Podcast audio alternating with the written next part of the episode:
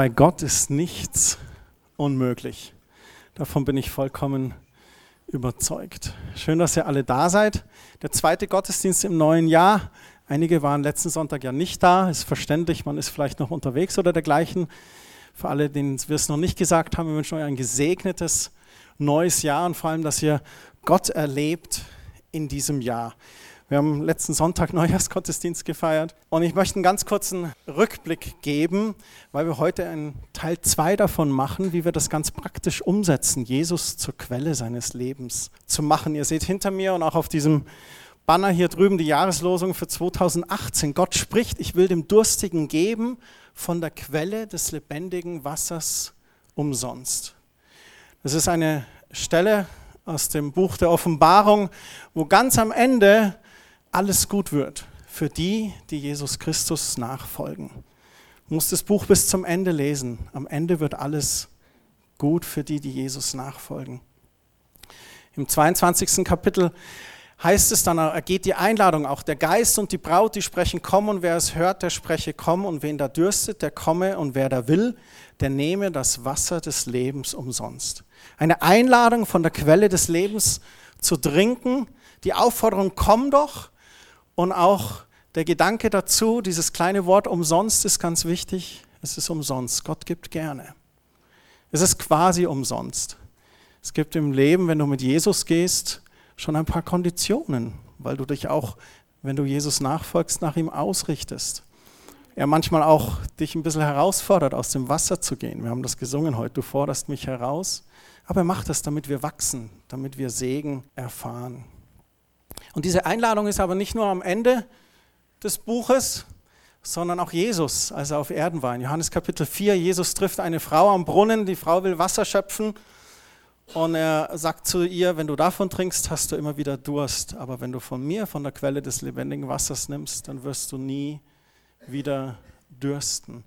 Die Einladung geht schon, war damals ausgesprochen, die geht an uns auch heute das Ziel Gottes mit den Menschen ist es, ihren Durst zu stillen.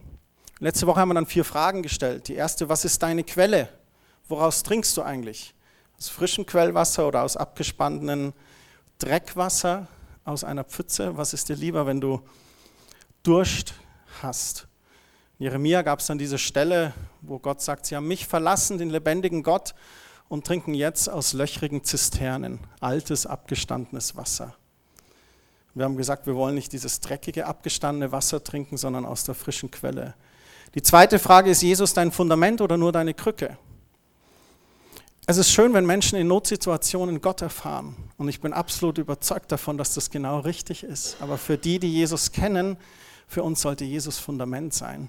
Beständige Quelle, stetige Quelle. Dann haben wir darüber gesprochen, ist Jesus nur dein Erlöser oder auch dein König und Herr? Und das ist dieses quasi umsonst. Jesus kam aus zwei Gründen, um uns zu erlösen, die Menschheit von ihren Sünden, und das zweite, um sein Königreich hier auf Erden schon aufzurichten. Das bedeutet, er ist König, er ist Herr in unserem Leben. Bin ich bereit, mich dieser Regentschaft unterzuordnen, ihm zu folgen? Das Schöne ist, er sagt im Matthäus Evangelium 11, mein Joch ist sanft und meine Last ist leicht. Das heißt, wenn wir uns da unterordnen, dann ist das eine angenehme Unterordnung, weil er ein guter König ist, ein guter Herr. Und als viertes war die Frage, ist Jesus deine erste Priorität in deinem Kalender? Wie planst du so deinen Tag, deine Woche, dein Jahr? Äh, liest du in der Bibel, nimmst du Zeit zum Beten? Planst du dir mal ein Seminar mit Johannes Braun zu besuchen? Das ist jetzt gut, kann man in der Predigt Werbung machen für die eigene Sache. Ähm, oder dergleichen. Oder wie ist die Jahresplanung, deine Urlaubsplanung? Ist Gemeindefreizeit interessant für dich? Oder sagst du, nee, dann lieber doch an der Algarve ein bisschen golfen?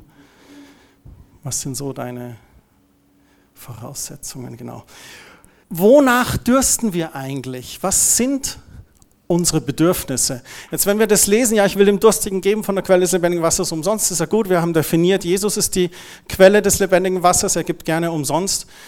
Aber welcher Durst will denn da gestillt werden?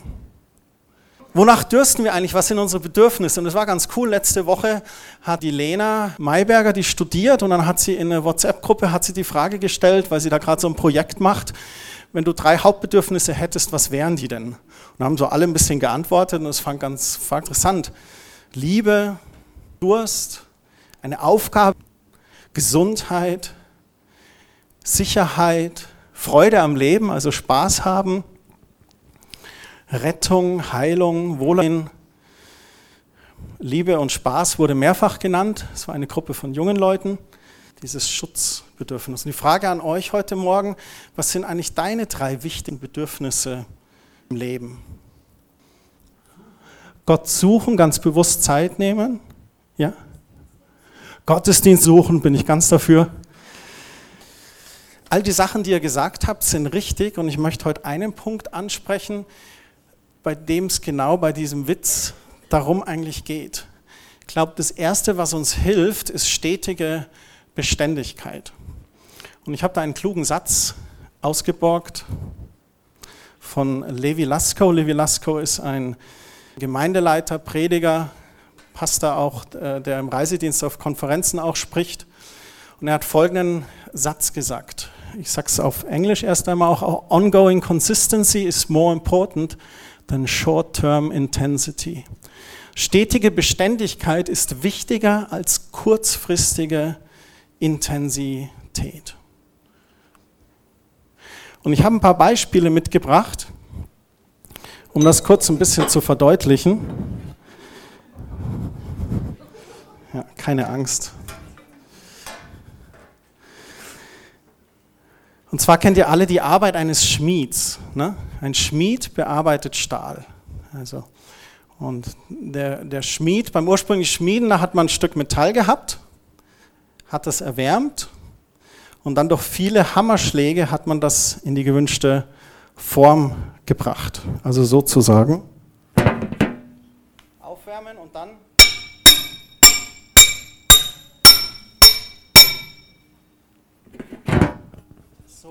ständig geschlagen. Und hunderte, tausende Schläge mit erhitztem Metall, bis das endlich so war. Früher von Hand, heute auch noch teilweise von Hand, so japanische Messer, äh, handgemachte Messer oder so, da kennt man das vielleicht. Und später ersetzte die Maschine den Hammerschlag. Da ging das ein bisschen schneller. Tak, tak, tak, tak, tak, tak, tak, tak, tak, tak, tak, tak, mit der Industrialisierung. Aber was ist der Punkt?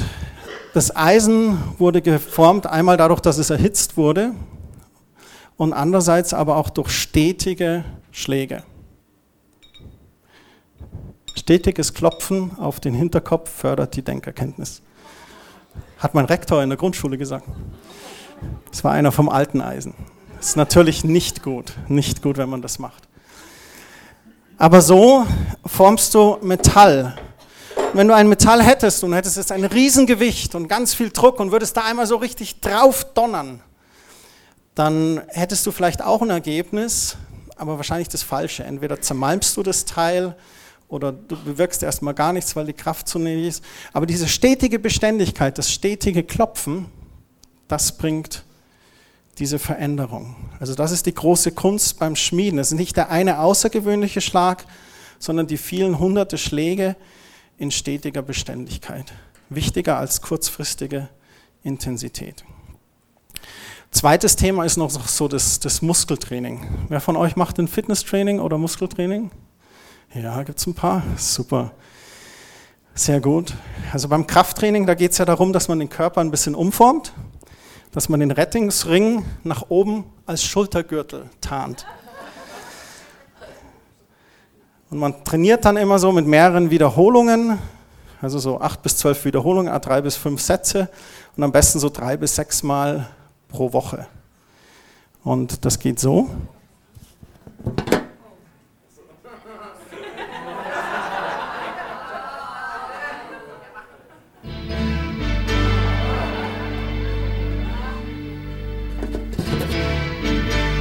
Da hast du hier dein Gewicht und dann Bizepsmuskel zum Beispiel. Besten noch so mit Rocky Balboas Musik hinten drin. Oder du kannst dann auch hier so Seitheben an die Schulter. So diese Sachen, ne? Dankeschön. Jetzt auch hier wieder dasselbe Prinzip.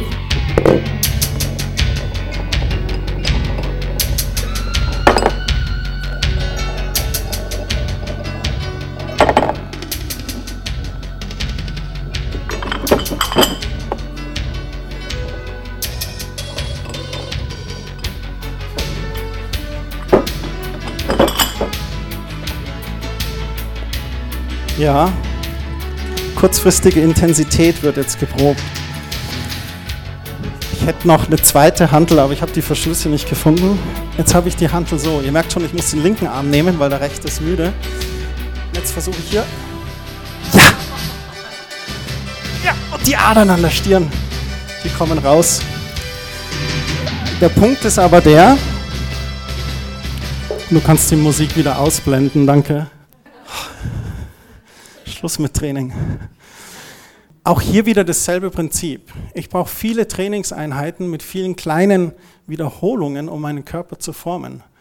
Würde ich einmal die Woche mit ganz viel Gewicht das dreimal hochheben, würde nichts passieren, außer dass ich mir unaufgewärmt den Bizeps zehre wahrscheinlich. Also dasselbe Prinzip, stetige Beständigkeit ist wichtiger als so kurzfristige Intensität. Diese Dinge, die funktionieren auch in negativer Hinsicht. Wer zum Beispiel mit kleinen Notlügen anfängt, traut sich danach immer größere Lügen zu. Und irgendwann verliert man den Unterschied zwischen Scheinwelt und Realität.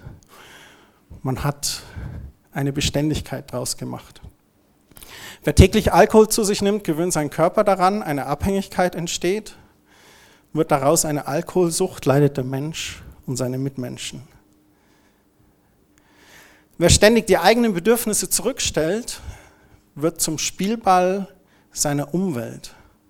Man gewöhnt sich an ein minderwertiges Leben, obwohl man dies eigentlich hasst. Ich glaube, es ist wichtig, dass wir darauf achten, welche Gewohnheiten wir trainieren, denn aus deinen Gewohnheiten wird dein Lebensstil. Und wo machst du das? So, wenn wir jetzt über Quelle des Lebens und über Jesus reden, wo ist da die Beständigkeit? Und ich glaube, das ist ein Schlüssel. Grundsätzlich alles, was ich gesagt habe, ist richtig, aber wie wende ich das an? Kennt ihr das mit dem Bibelleseplan? Dann habe ich manchmal zwei Tage nicht gelesen und dann war der dritte Tag, dachte ich, oh, jetzt muss ich das aufholen.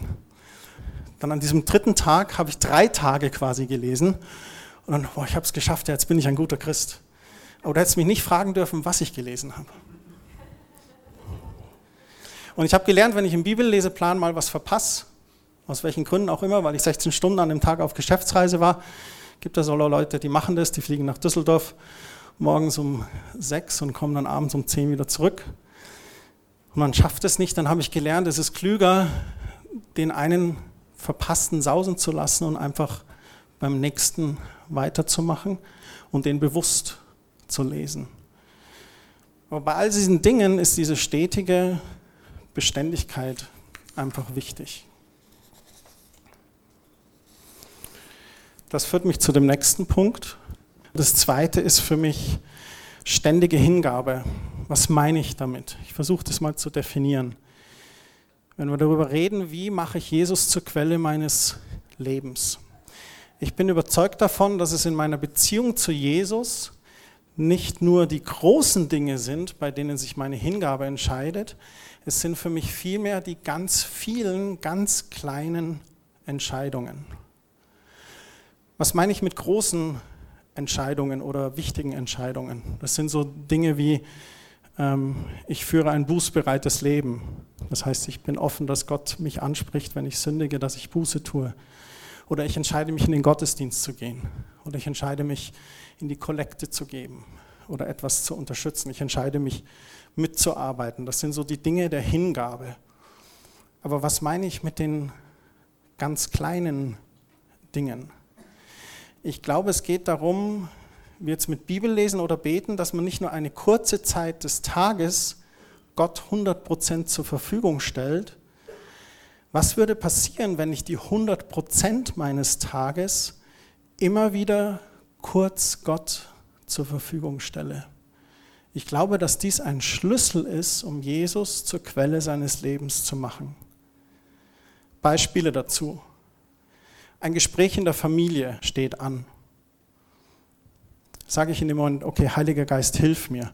Oder wenn du als Familie Familienkonferenz machst, sagst du zu Binnen, lass uns kurz zusammen beten. Das heißt, trittst du in dem Moment ganz bewusst in Beziehung mit Jesus. Das Telefon klingelt zu Hause. Ich habe mir angewohnt, wenn das Telefon klingelt, zu sagen, Jesus, leite mich jetzt, Heiliger Geist, für mich. Christian Staudinger, hallo? Jetzt wisst ihr, was ich sage, bevor ich meinen Namen sage, wenn ich abhebe. Auf der Fahrt zur Arbeit. Jesus, was siehst du eigentlich heute in der Arbeit als Priorität? Eine Anfrage in der Arbeit per E-Mail. Jesus, wie soll ich da antworten? Die Not eines Kollegen, eines Freundes, eines Nachbarn, halte ich kurz inne und bete, Jesus, was kann ich tun? Soll ich einfach beten? Soll ich ansprechen und beten oder im Stillen nur beten? Soll ich handeln? Bei unseren Erfolgen, das ist ganz interessant. Das war ein super Tor. Ja, danke. Was kommt über deine Lippen? Ja, danke, Jesus. Danke, dass du das geschenkt hast. Erfolge in der Arbeit, danke, Jesus. Erfolge in der Uni, danke, Jesus. Beim Essen und Trinken, das Tischgebet. Dankst du Jesus, dass er dich versorgt? Oder wenn wir in der eigenen Not sind. Manche sind so gestrickt, dass wir dann einfach, wenn eine Krise gerade ist, dass wir schnell unseren Erfahrungskatalog rausziehen und sagen, okay, dann lösen wir das so. Oder hältst du inne und sagst, Gott, ich brauche deine Hilfe. Aus meiner Erfahrung heraus würde ich so reagieren, aber Heiliger Geist, was würdest du denn tun? In der Versuchung bittest du Gott um Hilfe und Kraft zu widerstehen? Und so weiter und so weiter und so weiter. Also nicht nur eine kurze Zeit des Tages Gott 100% zur Verfügung zu stellen, sondern die 100% meines Tages immer wieder Gott zur Verfügung zu stellen. 24/7 in Verbindung mit Jesus zu stehen. Als wenn er hier auf Erden mich auf meinem Leben begleitet. Wenn wir ganz ehrlich sind, ist das ja eigentlich unsere Sehnsucht. Stell dir vor, du könntest 24 Stunden mit Jesus haben. Wer würde Ja sagen? Alle, alle, alle würden Ja sagen. Aber du kannst 24 Stunden mit Jesus haben, wenn du eben immer wieder innehältst und online gehst. Es ist, ich weiß nicht, wie das endet, aber es ist katastrophal, was das Smartphone mit unserer Gesellschaft gemacht hat. Ich stelle es bei mir selber fest muss da ganz bewusst wirklich sagen, nee, ich lege es jetzt weg oder ich nehme es nicht oder so. Es gibt auch so Statistiken, wie oft die Leute aufs Smartphone schauen, die sind dreistellig, die Zahl, wie oft du täglich aufs Smartphone schaust. Und manche sagen dann, ja, nur um die, nur um die Uhrzeit anzuschauen. Ich habe zum Beispiel keine Uhr mehr, ich lese das immer am Handy ab. Aber wir schauen da einfach drauf und irgendwie, und man hat sogar festgestellt, dass diese kleinen Displays, und jetzt wird es interessant für alle Familien, auch schon bei Kindern ein Suchtverhalten hervorbringen. Man hat festgestellt, es ist wissenschaftlich bewiesen, wenn du bei Smartphones kurz diesen On-Off-Knopf drückst und selbst wenn du es nur aufleuchten wieder ausgehst, dass das Glückshormone ausschüttet. Und es ist so weit, dass Leute dieselbe Abhängigkeit empfinden und man hat dabei Hormonspiegel getestet und dieselben Hormonreaktionen ausgelöst werden wie bei anderen Süchten, also bei anderen Drogen, oder dergleichen. Wie man mit dem Ding umgeht, ist unheimlich wichtig. O2 hatte diese Woche eine Werbung im Fernsehen. Da ging es darum, Freiheit zu erleben. Und du hast Freiheit erlebt, weil Oma und Opa live am Handy miterlebt haben, wie die Geburt kam. Du hast Freiheit erlebt, weil du gerade ein Feuer in Kanada am See gemacht hast und auf deinem Tablet dann gesehen hast, wie jemand anders zu Hause Feuer gemacht hat. Und durch diese Verbundenheit mit O2 hast du absolute Freiheit erlebt. Und ich dachte mir, wie frech ist das eigentlich? Aber so verbunden, wie wir da manchmal sind oder auch abhängig, wie wir manchmal sind, das wünscht sich eigentlich Jesus. Und wenn wir das erreichen, dann wird Jesus zur Quelle deines Lebens. Ihn ständig irgendwo im Hinterkopf, im Gedanken zu haben. Und ich glaube, das führt uns, wie wir das praktisch schaffen. Also durch stetige Beständigkeit, sprich die Dinge, die ihr auch genannt habt, regelmäßig zu tun. Nicht nur an Weihnachten und Ostern den Gottesdienst, sondern halt mehrmals unterm Jahr und da seid ihr sehr, sehr gut. Also der Großteil. Und dann aber diese ständige Hingabe, diese Beziehung zu haben. Ich habe noch einen kleinen Film für euch, bevor wir dann zum Ende kommen für heute Morgen. und da ist ein Experiment. Das ist auf Englisch leider nur das Video, deswegen kurz die deutsche Erklärung. In dem Experiment gibt es 13 Dominosteine. Der erste Dominostein ist circa 5 mm hoch und 1 mm dick. Und jeder weitere Dominostein ist ungefähr eineinhalb Mal so groß. Weil man festgestellt hat, dass ein Dominostein die Kraft hat, das eineinhalbfache seiner Größe umzuwerfen. In dem Experiment sind 13 Dominosteine. Durch diese Größensteigerung und Gewichtssteigerung ist der letzte, der 13. Dominostein 100 cm groß und wiegt ca. 50 Kilogramm. Da sage ich mal hier Film ab. Everybody knows about playing with dominoes, but what you may not know is that a domino can knock over another domino which is about one and a half times larger. So what I have here is a chain of dominoes. Each one is one and a half times larger than the previous one. And the smallest domino is about five millimeters high and one millimeter thick and I will carefully place it.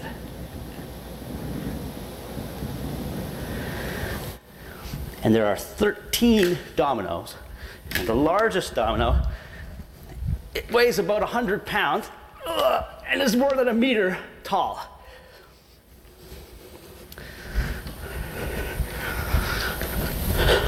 Ready?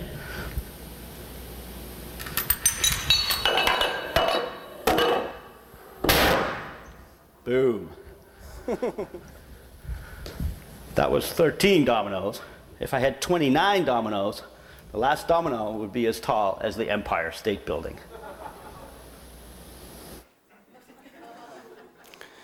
Das war das Beispiel.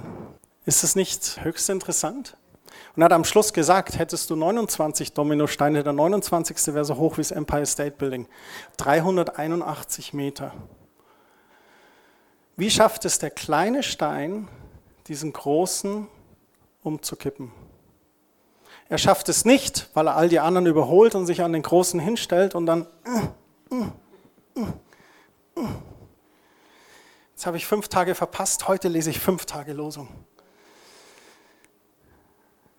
Nee, es geschieht durch Beständigkeit, ständige Steigerung und durch ständige Hingabe. Der erste stoßt den zweiten an, der zweite sagt, mache ich weiter. Beständigkeit und Hingabe führt zu dem Ergebnis, dass etwas geschieht. Abschließend möchte ich noch aus der Bibel sagen, dass die Apostelgeschichte das Wort Beständigkeit auch nutzt. In Apostelgeschichte 1, Vers 14 heißt es, diese alle blieben beständig und einmütig im Gebet und Flehen zusammen mit den Frauen und Maria, der Mutter Jesu und mit seinen Brüdern. Kapitel 2, Vers 42, sie blieben beständig in der Lehre der Apostel, in der Gemeinschaft, im Brotbrechen und in den Gebeten. Ende von Kapitel 2, Vers 46 und 47, jeden Tag waren sie beständig und einmütig im Tempel und brachen das Brot in den Häusern, nahmen die Speise mit Frohlocken und in Einfalt des Herzens. Sie lobten Gott und waren angesehen bei dem ganzen Volk. Der Herr aber tat täglich die zur Gemeinde hinzu, die gerettet wurden. Apostelgeschichte 6, Vers 4. Wir wollen aber beständig im Gebet und im Dienst des Wortes bleiben. Und es geht so weiter in der Apostelgeschichte, die Geschichte der ersten Christen der Urgemeinde. Beständigkeit ist dort sichtbar. Und ich glaube, diese stetige Beständigkeit hat den ersten Christen geholfen, auf dem Kurs zu bleiben, sodass die Gemeinde dann auch wuchs.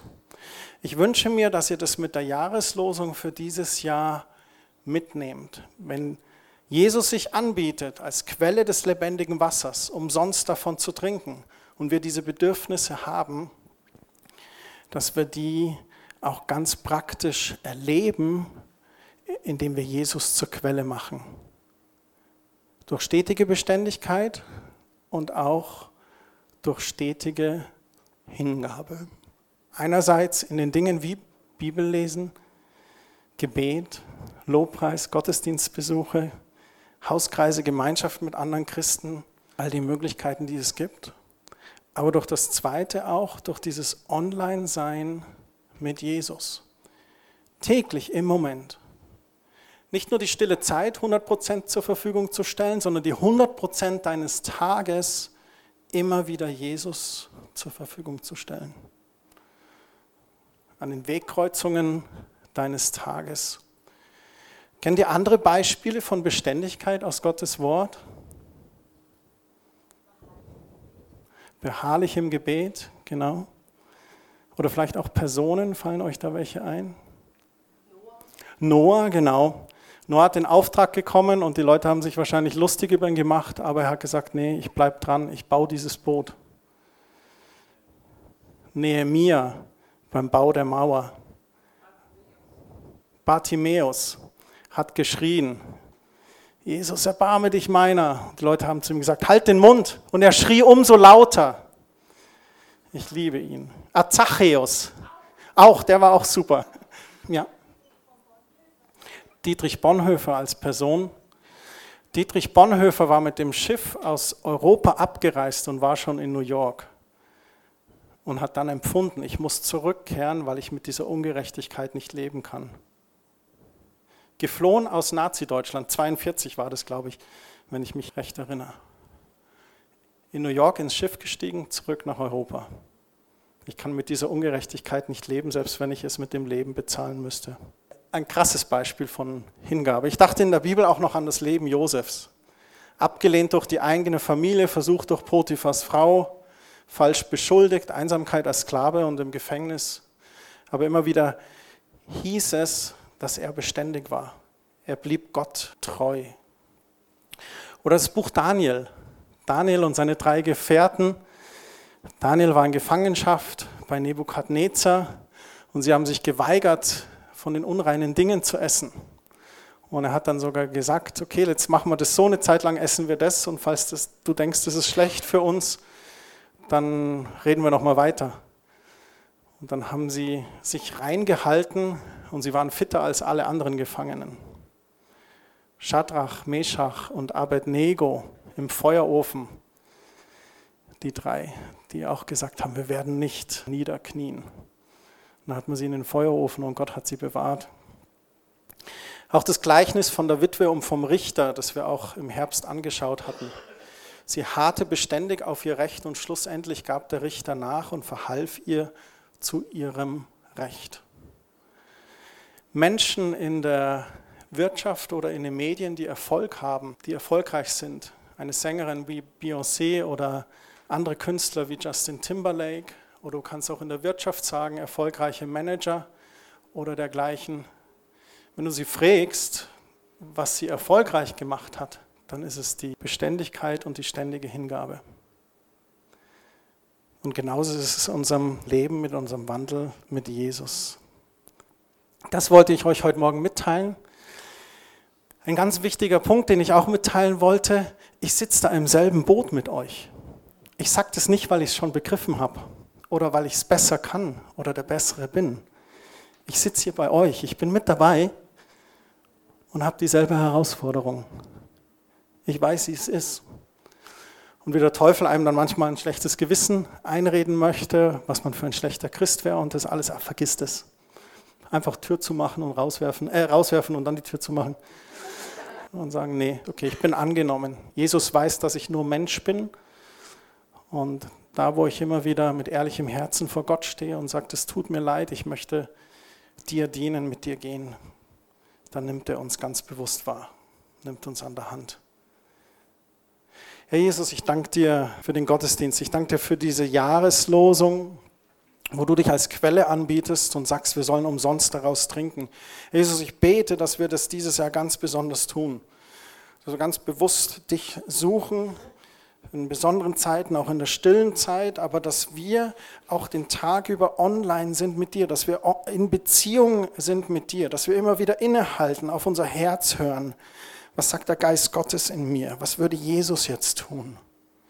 Hilf uns, dich ganz praktisch zur Quelle unseres Lebens zu machen. Und Herr, ich danke dir für jeden, der seine Hand gehoben hat heute, um Heilung zu erfahren. Ich bete, dass du wirklich Heilung schenkst, dass du Menschen heilst, dass du sie gesund machst an Geist, Seele und Leib. Wir wollen dir vertrauen. Danke, dass du unser Heiland bist.